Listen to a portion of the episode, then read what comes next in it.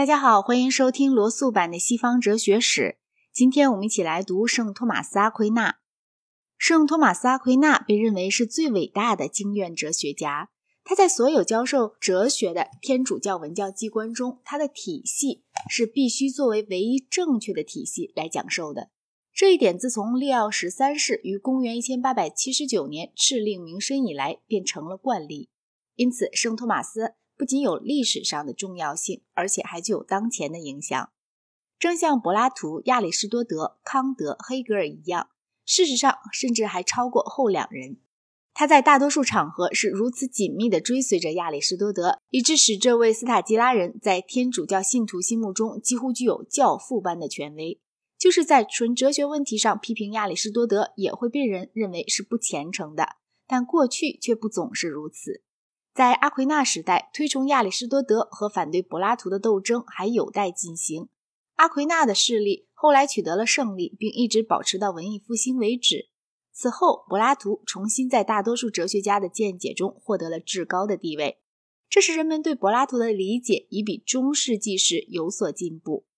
公元十七世纪时，一个人既可是正教徒，也可是个笛卡尔主义者。马勒·勃朗士虽是个祭司，却从未遭到非难。但这样的自由在今日来说已成为过去。天主教僧侣如想涉及哲学，就必须承认圣托马斯。圣托马斯是阿奎那伯爵的儿子。伯爵在那不勒斯王境内的城堡靠近蒙特卡西诺，而这位天使博士的教育便在这里开始了。他在弗里德里希二世所创办的那不勒斯大学读了六年书，于是当了多米尼克教团僧侣，并去到科伦受业于当时哲学界亚里士多德的领袖人物阿勒贝尔图斯·马格努斯。托马斯在科伦和巴黎住了一个时期之后，于公元一千二百五十九年重返意大利，并在此度过了余生。公元一千二百六十九到一千二百七十二年，再度侨居巴黎三年。那时，巴黎的多米尼克教团僧侣由于他们的亚里士多德主义，曾与巴黎大学当局发生了纠纷。人们怀疑他们同情阿维罗伊派异端。当时，阿维罗伊派在大学中形成了一个强有力的派系。阿维罗伊派根据他们对亚里士多德的解释，主张人的灵魂只要具有个性，就不是不死的。不死性只属于理智，而理智是非个体的。它在不同的理智存在中都是统一的。当他们被迫认识到这种学说与天主教信仰相违背时，他们又逃到双重真理的顿词中。所谓双重真理，是指一是基于理性的哲学真理，一是基于启示的神学真理。所有这一切都使得亚里士多德的名声败坏。圣托马斯在巴黎时便致力于消除这种由于。过分拘泥于阿拉伯学说所带来的危害，这项工作他获得了非凡的成功。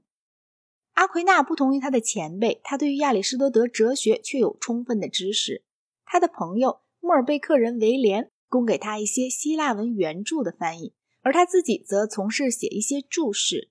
在阿奎那以前，人们对于亚里士多德的观念一直被新柏拉图主义的附加物所蒙蔽，而他却。祖述真正的亚里士多德，并厌恶柏拉图主义，即便是出现在圣奥古斯丁言论中的也不例外。